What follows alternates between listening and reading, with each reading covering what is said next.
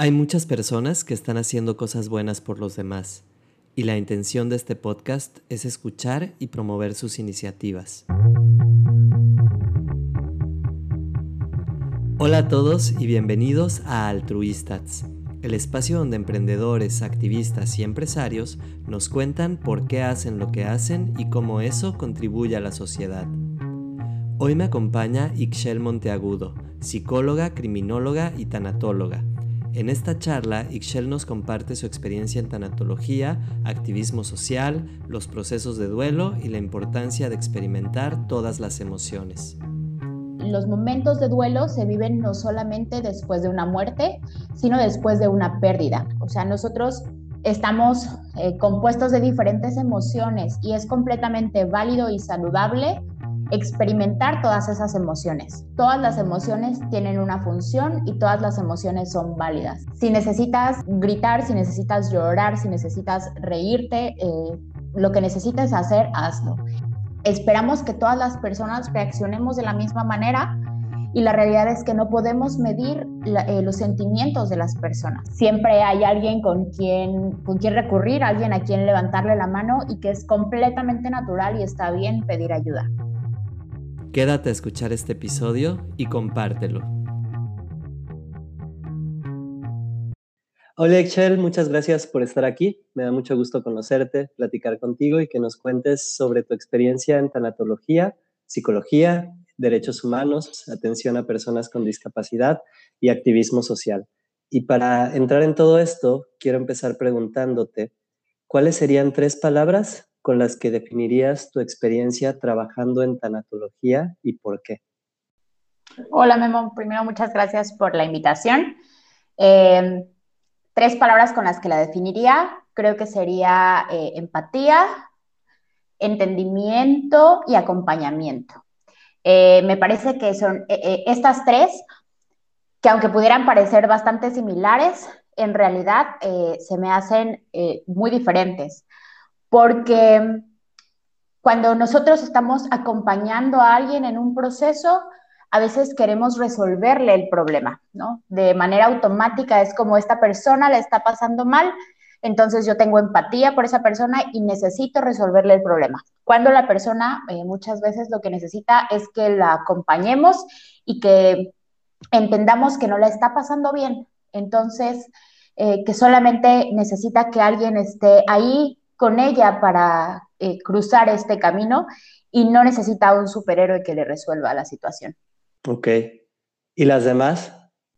Ah, eh, te decía que creo que van en conjunto, o sea, acompañamiento porque aprendemos a acompañar a las personas, o sea, aprendo a entender que la forma en que yo resuelvo las cosas y la forma en que yo me siento bien no es la misma que la de otros, ¿no? Que tal vez cuando yo me siento mal necesito que me abracen, y entonces, eh, si yo quiero llegar a abrazar a todo el mundo, hay gente que no necesita eso, que solamente necesita que te sientes a su lado en silencio. Entonces, aprendes a acompañar ¿no? a, las personas y, el entendimiento, porque aprendes justo a entender la diversidad que hay en, las emociones de cada persona, la forma en que las maneja y que no es eh, un sentimiento universal y que es bastante cambiante que tal vez yo eh, de momento ante una pérdida reaccione de manera eh, llorando, ¿no? Y, lloro y lloro y lloro y lloro. Y hay otras personas que no van a llorar porque tal vez entraron en shock en ese momento.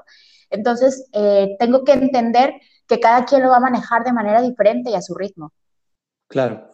Oye, ¿y cómo ayudan los tanatólogos a pacientes en etapa terminal y también del otro lado a personas que, que viven una pérdida? ¿Cómo, ¿Cómo los acompañan? Va. Eh, bueno, primero quiero especificar que los momentos de duelo se viven no solamente después de una muerte, sino después de una pérdida. Entonces, por ejemplo, un paciente eh, con cáncer está viviendo ya un duelo, porque ya vivió la pérdida de la salud y porque tal vez está viviendo la pérdida del cabello, la pérdida de funciones, la pérdida de movilidad. Entonces, eh, independientemente de si llega a la muerte o no, está viviendo ya un duelo. Entonces, por ejemplo, a un, paciente, eh, como me decías, que está en una etapa eh, complicada de la enfermedad, es importantísimo que logre la aceptación del diagnóstico y la reconciliación consigo mismo, porque muchas veces la pregunta que viene de inicio es, ¿por qué a mí? ¿No? ¿Qué hice mal yo? O inclusive esta pelea con la parte espiritual, si es que la tenían de, es que Dios me, envió un castigo, ¿no? Algo, algo debía haber hecho mal, que por eso me está pasando todo esto. Eso complica su situación eh, anímica y hace que se vuelva más difícil que ellos acepten someterse al tratamiento que de por sí ya es cansado, ¿no? Entonces, eh, algo que se puede hacer para trabajar o de la forma en que se, perdón, que se puede abordar, la forma en que se puede abordar con los pacientes eh, mientras están en, en tratamiento es, es eso, que logren la aceptación de la enfermedad y aparte que puedan estar en paz con los diferentes escenarios que pudieran ocurrir, ¿no? Si tienen situaciones pendientes, quizá acompañarlos en, el, en la solución de estas, en lo que ellos solucionan eh, estas situaciones pendientes.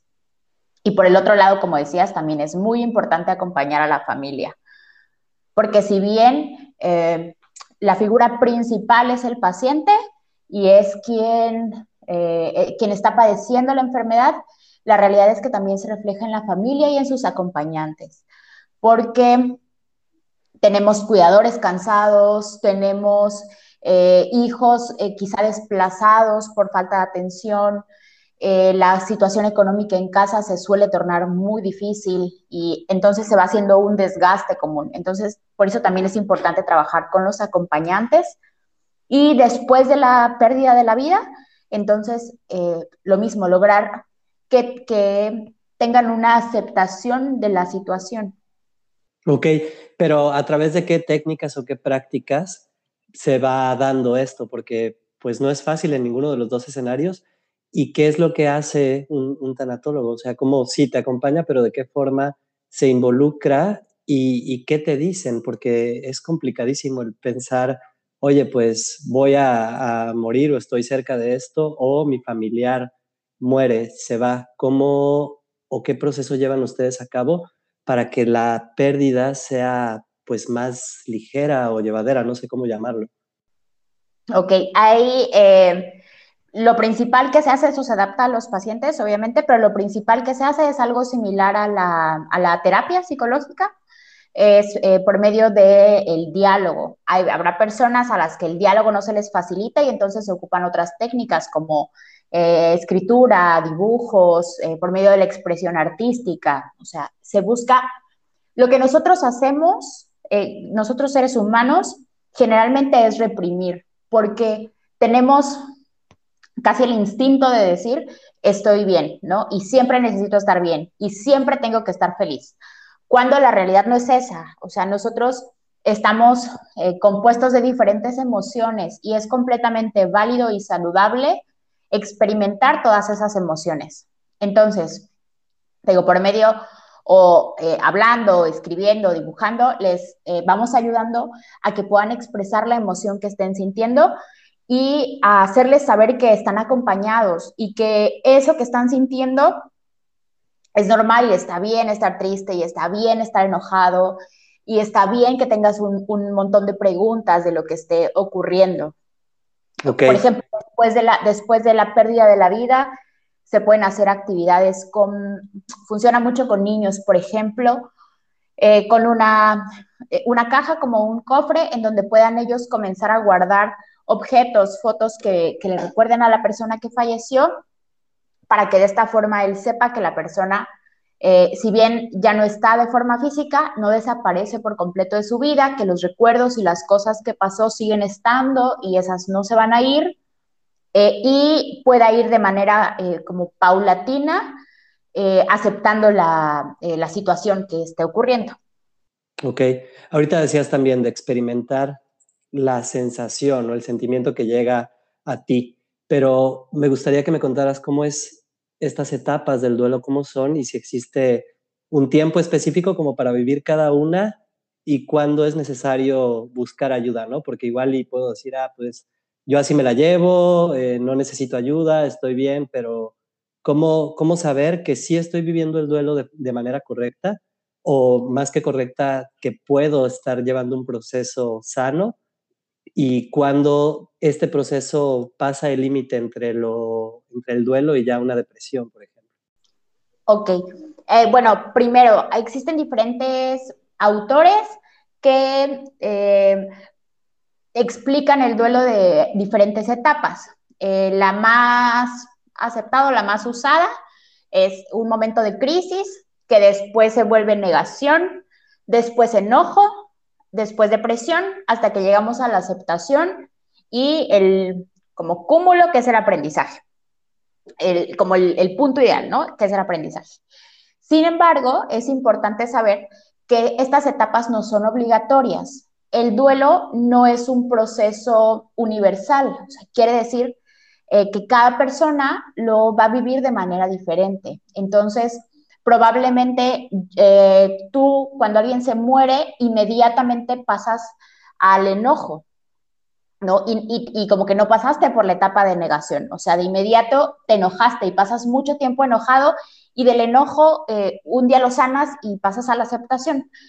Eh, probablemente habrá alguien más que después de la muerte empiece en la negación y se sigue en negación, en negación, negación, después depresión, por ejemplo, que nunca se enoje y después llega la aceptación. O sea, cada persona lo vive de manera distinta.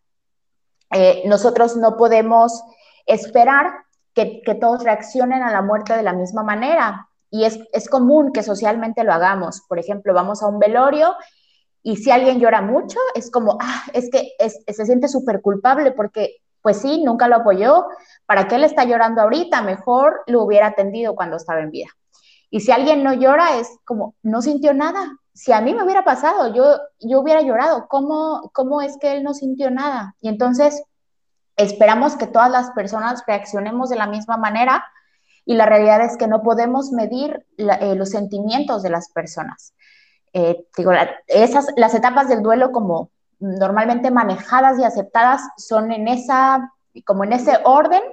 Sin embargo, repito mucho, no, eh, no es obligatorio que todas las personas las pasen y no todos tienen que pasar en el mismo orden. En cuanto a eh, un duelo sano, el primer año del duelo suele ser el más complicado porque eh, pasan las primeras veces. O sea, falleció mi mamá y viene la primer Navidad en donde mi mamá no va a estar. Y todas las Navidades mi mamá cocinaba. ¿Qué va a pasar ahora que, esta Navidad mi mamá no está? Eh, va a ser diferente. Entonces, pues va a llegar la Navidad y yo no la voy a disfrutar tanto. O va a ser el primer cumpleaños de la persona. O mi, o mi primer cumpleaños sin que la persona esté. O sea, este primer año es difícil por, eh, por, eh, que son las primeras ocasiones de todo. Eh, y es normal que experimentemos diferentes emociones. Si ya pasaron meses y yo de pronto me acuerdo de la persona y lloro, está bien.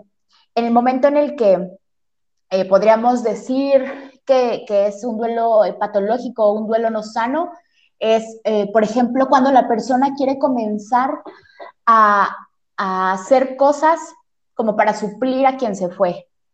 O sea, eh, como, eh, o no mueven las cosas del cuarto, o no te sientes en esa silla porque esa silla era de mi mamá y nadie más se puede sentar ahí. Eh, te digo, todo se tiene que hacer. O sea, esta receta de cocina no la hagas diferente porque mi mamá la hacía así y no, o sea, no la muevas porque o cuando se interpone en nuestra vida cotidiana, o sea, cuando pasaron meses y yo sigo sin poder ir al trabajo, eh, situaciones eh, cotidianas que, que, no estén relacionadas a la, a la, pérdida, se me está haciendo complicado hacerlas, es, señal de un duelo que ya no está siendo sano. Ok, y por ejemplo, en el caso del uso de alcohol, drogas, eh, somníferos y todo esto para aliviar el, el dolor, ¿Cómo, ¿Cómo atienden ustedes a estos pacientes? Pues porque al final están pasando por algo duro, ¿cómo disminuir esas ventanas hacia las adicciones, por decirlo de alguna forma? Claro, generalmente cuando, cuando eh, comienza alguien a utilizar eh, alcohol, eh, drogas y demás, lo hace como, como una forma de evadir la realidad, ¿no? Como eh, esto no está pasando, una etapa de negación, esto no está pasando, este, mi vida sigue normal y yo aquí en esto, me siento eh, cómoda, estoy feliz. Entonces, eh, eh, cuando una persona que esté pasando por esta situación decide iniciar un proceso terapéutico, el, ayudarle a que afronte sus emociones, o sea, a entender que lo que decíamos, que el dolor es normal y que no tiene que buscar una eh, forma de evadirlo, o sea, que tenemos que vivirlo. Por ejemplo, eh, muchos pacientes quieren que los canalices con un psiquiatra para que los mediquen, ¿no? Para, para como que pasar esta etapa de como adormecido. Pero medicar ante un duelo eh, no es recomendable, al menos que se, se, esté volviendo patológico y sea necesario, pero ante un duelo común no es recomendable hacerlo porque pasar por estas etapas nos permite aprender al final. Eh, adquirimos herramientas como seres humanos de aprendizaje en esos momentos que estamos pasando. Entonces, es normal que, ocurra y por ende no es recomendable eh, medicar. Claro. Oye, y también leía eh, que pues hay un proceso, ¿no? Por el que, por el que atraviesan estas personas cuando, cuando viven un duelo en el que puede ser muy complicado em, acercarse al terapeuta, ¿no? Porque puedo en esa etapa de negación o tal vez, no sé, mis familiares me dicen, oye, necesitas ir, pero yo no quiero ir. ¿Qué se puede hacer en esos casos?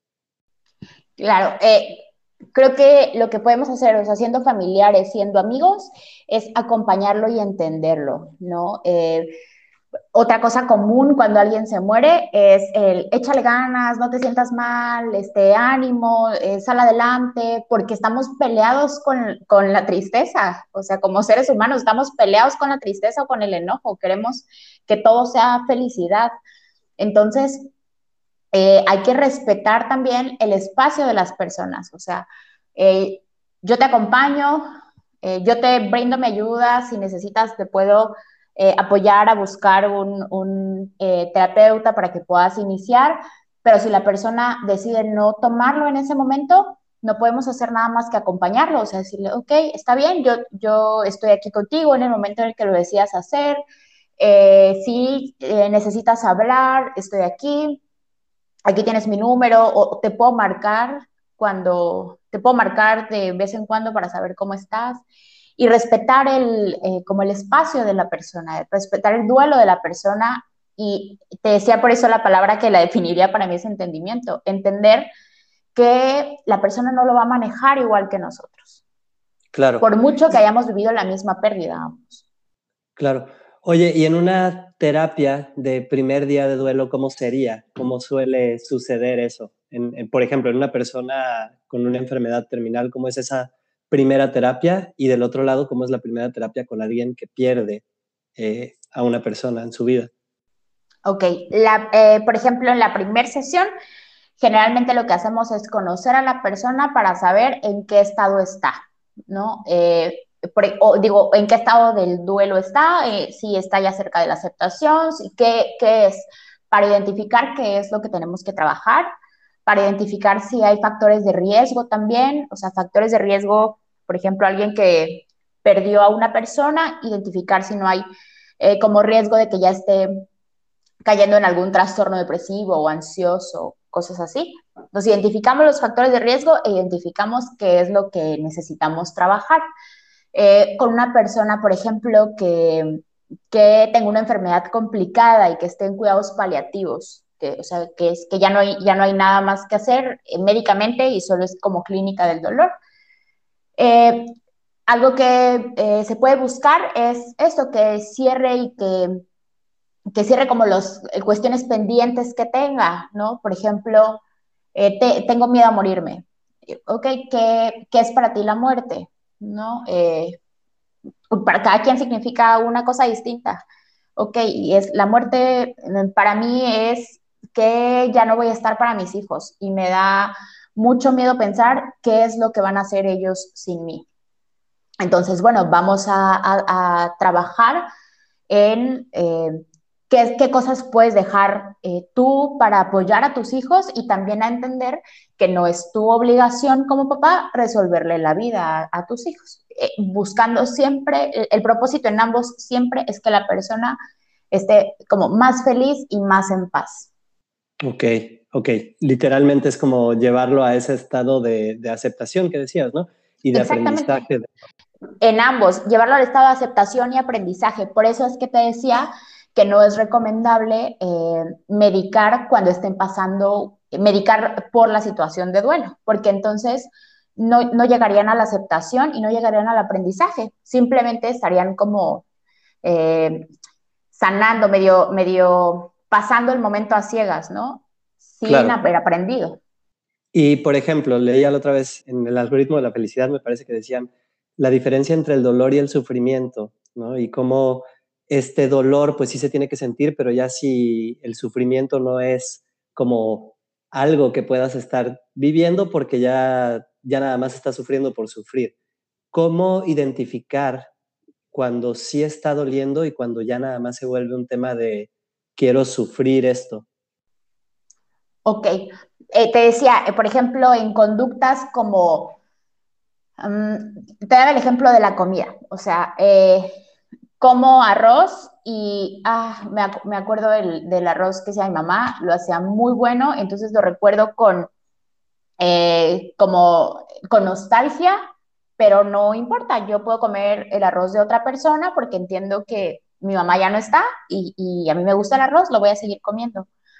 Pero cuando digo, yo ya no voy a volver a comer arroz nunca en mi vida porque, porque mi mamá ya no está. Entonces, si ella no está, y, yo le decía que, que, solo su arroz me gustaba, ¿cómo voy a traicionarla ahora comiendo el arroz de alguien más? O sea, como haciendo, cuando, cuando nosotros queremos eh, cambiar nuestra, nuestra conducta y nuestra forma de llevar la vida, eh, pensando en, por ejemplo, no traicionar la memoria de la persona. Ya. Oye, Ichel, ¿y cómo decides estudiar esto o clavarte más en, en la rama de la tanatología? Eh, me había llamado la atención desde que estaba en la universidad, porque yo estudié, además de psicología, estudié criminología criminalística. Entonces hacía mis, mis prácticas, iba al, al medicina forense eh, cuando hacían las, las necrocirugías y entonces veía el, como el dolor tan grande de las personas que estaban pasando, o sea, que, además de haber sufrido la pérdida de una persona cercana, tenían que pasar por todo este trámite burocrático y administrativo de que les entregaran el cuerpo y de, y entonces como el shock emocional y eh, todo esto que se conjugaba, ahí eh, me llamó la atención. Eh, ya después leyendo al respecto, me pareció que es una forma en que puedes ayudar a las personas. Te decía, no solamente los duelos vienen después de la muerte, sino vienen de, después de una pérdida y todo el tiempo experimentamos pérdidas, ¿no? O digo, la pérdida del trabajo, la pérdida de una relación, eh, la pérdida de la salud, o sea, la pérdida de, muchas cosas importantes y cómo estas pérdidas pueden llevar a una persona a cambiar por completo y a perderse ella misma. Claro. Oye, y por ejemplo, ¿la tanatología te acercó al activismo o el activismo a la tanatología o cómo fue que combinas estas dos partes? El activismo a la tanatología. Ya, eh, comencé haciendo actividades de, altruismo y eh, específicamente eh, trabajando de cerca con personas con discapacidad, niñas, niños y adolescentes con enfermedades complicadas y entonces te das cuenta de cómo están rodeados de pérdidas. No solamente te decía la pérdida de la vida, sino una persona con discapacidad adquirida, por ejemplo, eh, de pronto era un atleta súper activo, eh, eh, súper independiente, de pronto tiene un accidente y entonces pierde la movilidad. Entonces, de un día para otro, pierde por completo la, la vida como la conocía. ¿no? Eh, un, niño con cáncer, por ejemplo, un día estaba en el parque jugando, saltando, brincando, este, comiendo de todo, y al otro día está en el hospital y no puede salir y tiene una dieta eh, restringida, y entonces de pronto le empiezan a decir, esto ya no, esto ya no, ya no puedes hacer esto, y entonces es obviamente un, cambio radical en la vida que los hace eh, muchas veces sentirse frustrados. Entonces, justo tenía esas preguntas, ¿cómo, o sea, ¿cómo puedo ayudarles? ¿Cómo puedo acercarme? Porque para mí eh, la empatía es súper importante, o sea, pero, pero no sé cómo, eh, cómo puedo yo apoyar y es por eso que el altruismo me acerca a la tanatología. Órale, ahorita decías, ¿no? Que pasó a través de, estos niños con discapacidades diferentes y quería yo preguntarte, como subdirector en este Centro de Rehabilitación e Inclusión Social en, Veracruz, ¿qué actividades crees que son necesarias para que estos organismos funcionen y para que justo hagan como un círculo virtuoso entre el que ayudo a las personas, no solamente en su problema principal, sino en todas estas pérdidas que lo rodean. ¿Qué actividades crees que son necesarias para que se cumplan estos objetivos? Claro, eh, para mí la, involucrarnos en las actividades eh, como sociales de las personas eh, es muy importante porque ya, tienen ya muchos médicos que los están tratando, tienen ya como muchos especialistas, tienen ya bastante de temas médicos y de salud y, medicinas que están recibiendo, pero dejamos de lado la calidad de vida, ¿no? Eh, queremos alargar la vida y alargar la vida y alargar la vida, pero sin calidad.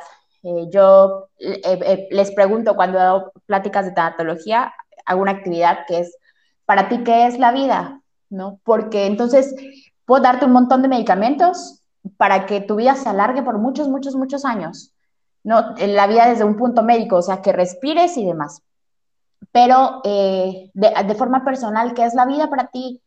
Y siempre eh, han coincidido en que la vida es como ese cúmulo de experiencias que vas teniendo, o sea, es eh, tomarte una cerveza con tus amigos, ir al cine, comer tu comida favorita, oler tus flores, tu perfume favorito, como que todos esos momentos son la vida. Entonces, me parece que es es muy importante centrarse en mejorar la calidad de vida de las personas. Por ejemplo, eh, poniendo el ejemplo del centro de rehabilitación, eh, eh, en el área de autismo, que atiende a personas con autismo, por ejemplo, se estaba atendiendo por completo el lado médico, el lado terapéutico, pero eh, son personas que dentro, personas con autismo y discapacidad, dentro del centro está todo perfecto porque todo está acondicionado para, para ellos.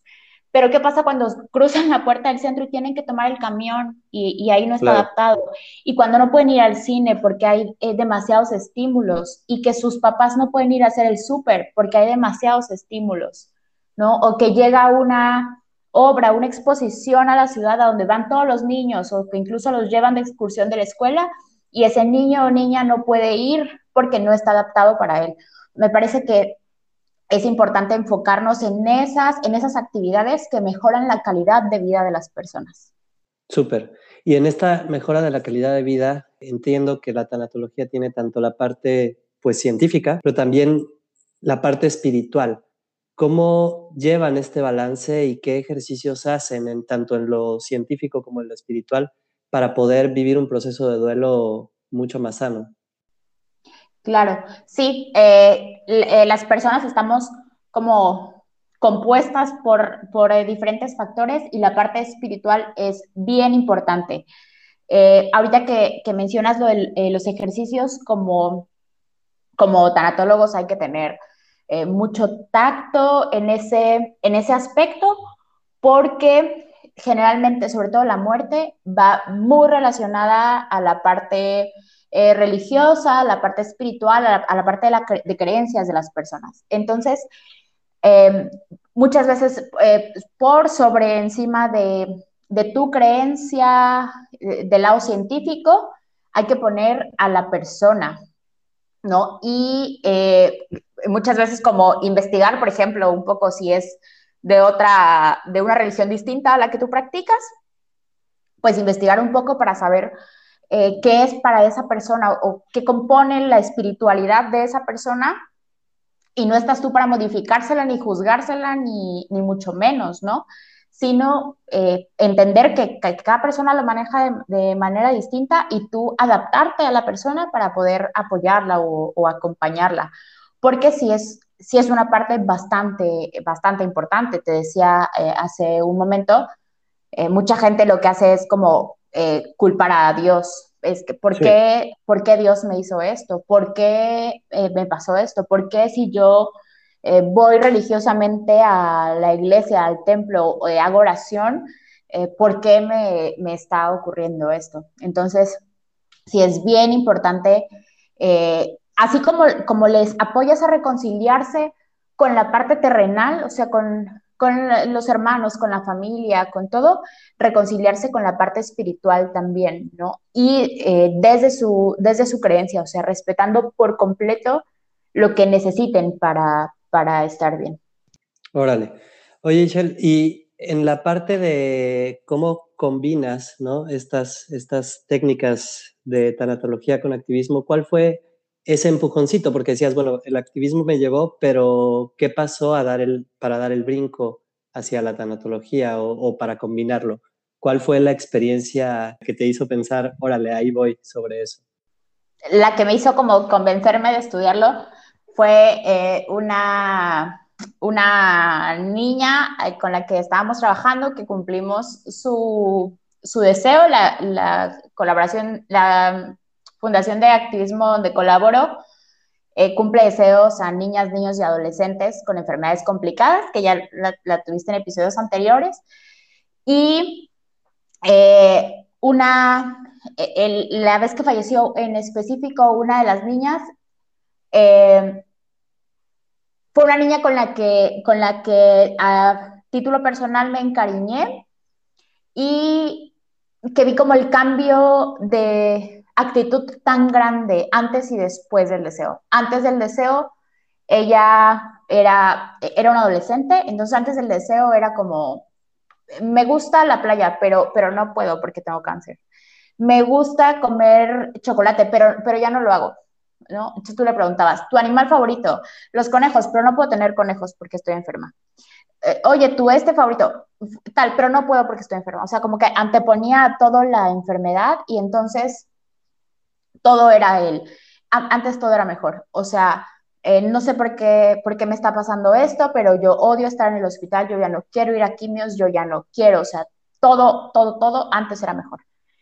Eh, será la, la ocasión del deseo, eh, la pasó súper bien y después del deseo era otra niña, completamente distinta. Eh, ella quería, quería ser cantante. Después del deseo, ella era otra niña, o sea, ella en el, en el hospital ya se presentaba con su nombre artístico, grababa estados de WhatsApp como influencer, eh, ya estaba en planes de, de, grabar su siguiente canción.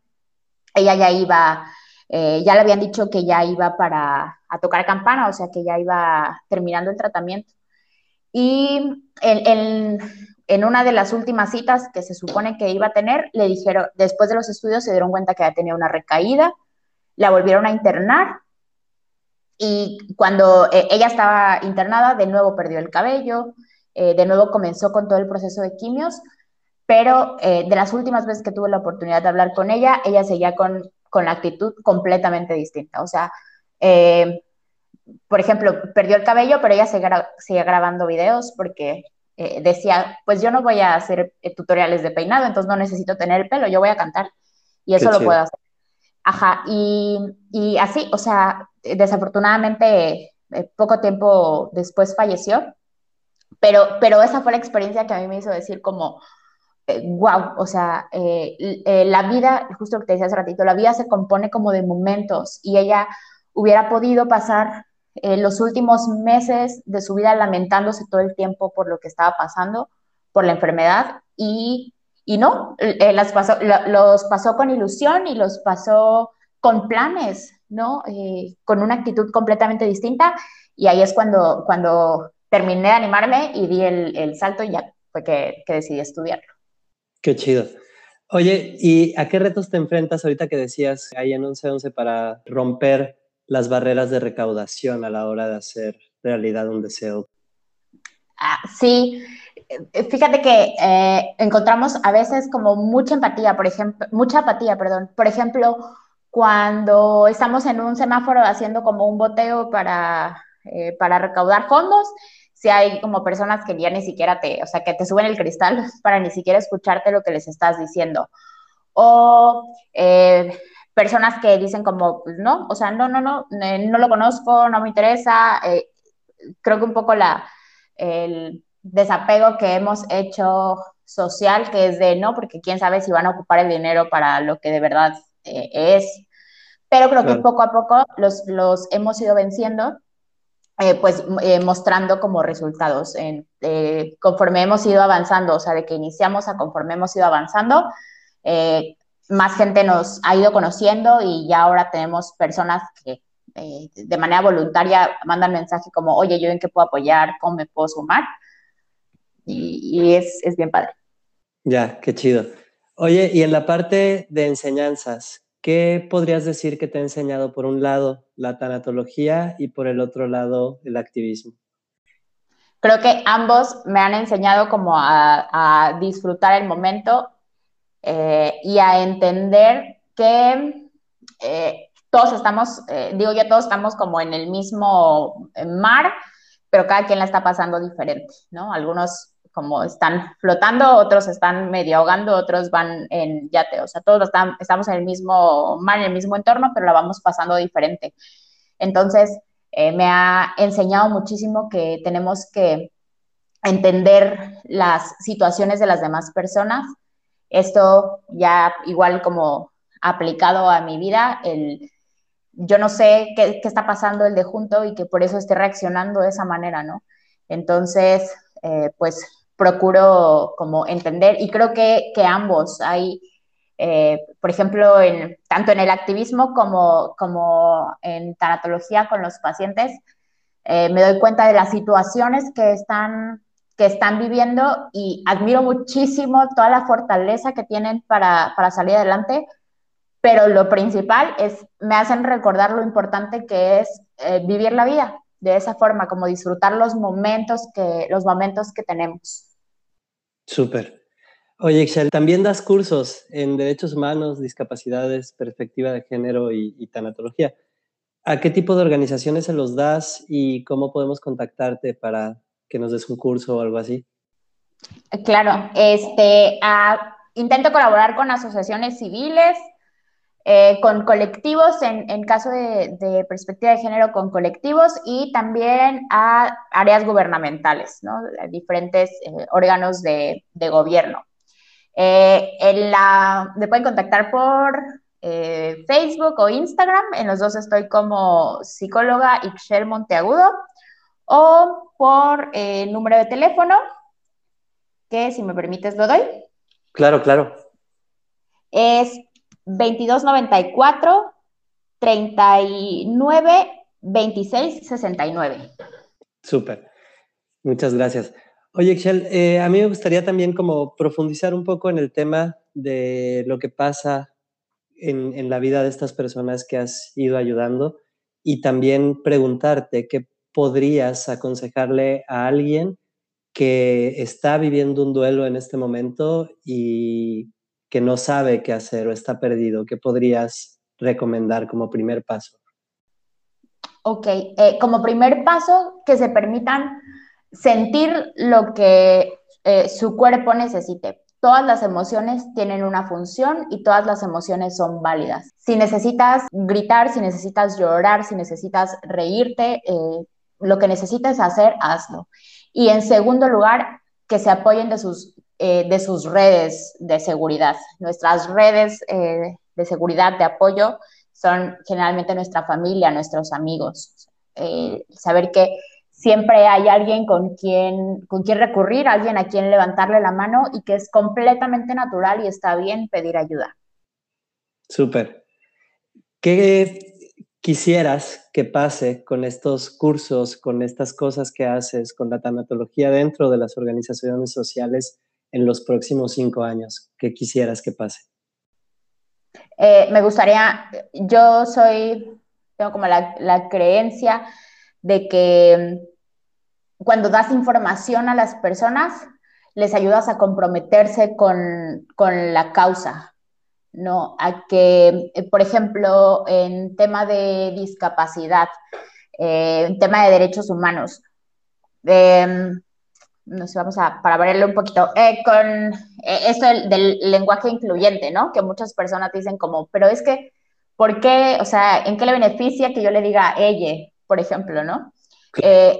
lo que me gustaría es como que cuando tenemos información entendemos que, que esa persona eh, lo, eh, lo, necesita y que a ti no te quita nada hacerlo, ¿no? Que si, que si al menos no vas a poder comprender eh, por qué, pues que a ti no te quita nada hacerlo, o sea, sé, sé empático y si en tus manos está que la otra persona esté pasando mejor el momento, pues, pues hazlo y que si, que si todos lo hacemos en, en cadena de esta forma, como que la vida va a siendo más fácil. A mí me parece que que la empatía es la clave. Entonces, cuando yo doy eh, cursos o talleres de capacitación, eh, lo, que, lo que busco es eso, mi finalidad es esa, como dejar sembrada una, una semillita para que la persona se interese en, en, apoyar a los demás, en ayudar a los demás, en entender el entorno en el que está. Entonces, a largo plazo a mí me encantaría que eso ocurriera y que de pronto me encuentre alguien y me diga como, después de eso, o sea, después de eso que pasó, eh, pude reflexionar y pude entender que, pues sí es cierto, ¿no? Que entre todos podemos ayudarnos y que, y que pues, pues no está chido complicarnos la vida a nosotros mismos.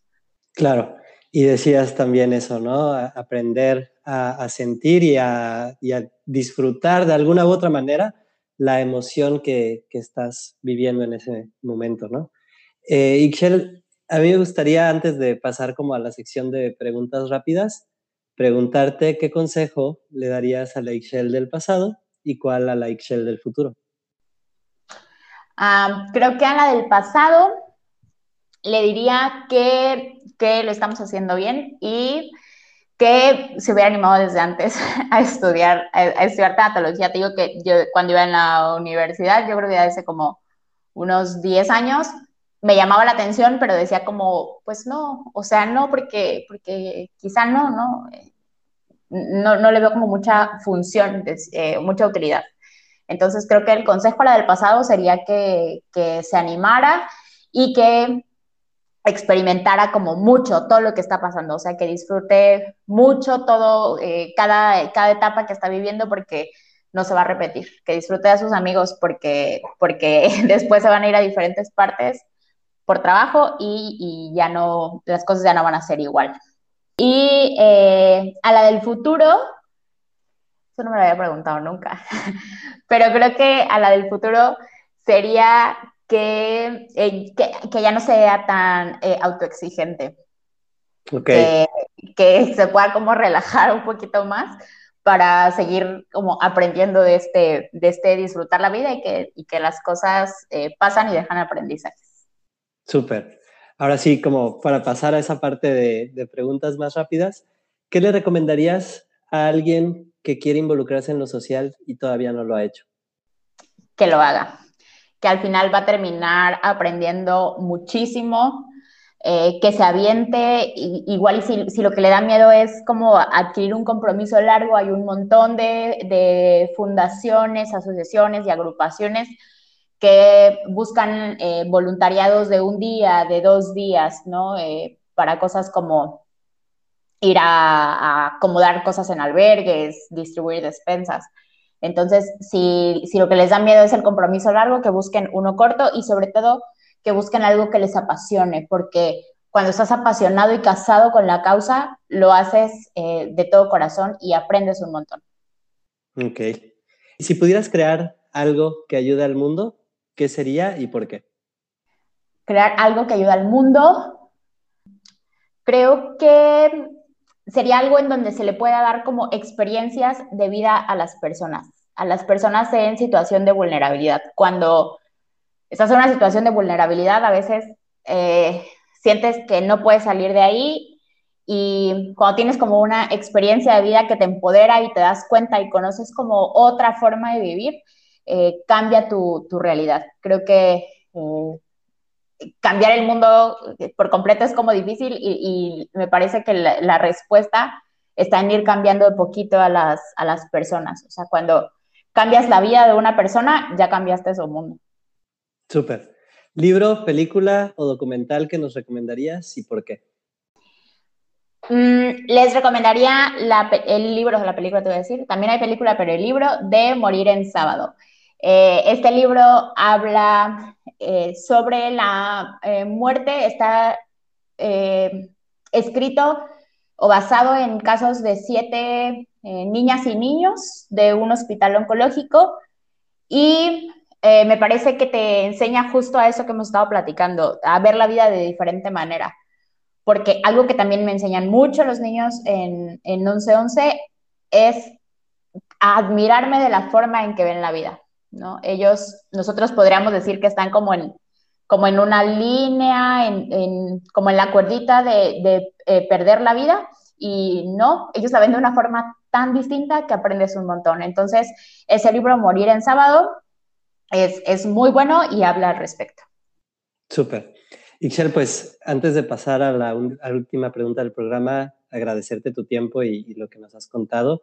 Me da mucho gusto conocerte, conectar y, hablar de esto porque al final las organizaciones sociales que se dedican a causas como el cáncer, como estas pérdidas tan sensibles, pues creo que sí necesitan ese empujoncito o esa ayuda profesional, no nada más desde, desde la enfermedad y, te felicito la verdad por, por involucrarte en esto y por estar en, tanto en el lado del activismo como en el lado de, superar estas pérdidas. Y para cerrar el programa, me gustaría preguntarte cuál es una frase que te inspira y otra que le ayudaría a las personas a superar un duelo. Ok. Ah, me parece que una frase como en lo personal que me inspira, una frase eh, como bien básica, pero cuando la leí fue como, wow, es, eh, ¿y tú en qué miedo te diste cuenta que eras valiente? Porque a veces eh, las cosas te dan tanto miedo en el momento y después volteas a ver al pasado y dices como, lo superé, ¿no? O sea, eh, ¿cómo? No sé de dónde, o sea, no sé de dónde, qué fuerzas, no sé de dónde se me ocurrió hacer eso, pero, pero lo superé y entonces es bien padre que nos podamos reconocer y decir como, sí soy valiente, o sea, sí, sí tengo la capacidad de, afrontar las cosas. Eh, eh, por eso me gusta. Y algo que, eh, una frase que pudiera decirle a alguien más para, en el momento de superar, es que todas las emociones que están sintiendo son válidas y naturales. Bueno, pues hasta aquí este episodio de Altruistas. Muchas, muchas gracias por escucharnos. Recuerden seguir a Ixchel, arroba PSIC, Monteagudo en Facebook. Yo soy Memo Tadeo y esto es Altruistas. Hasta pronto.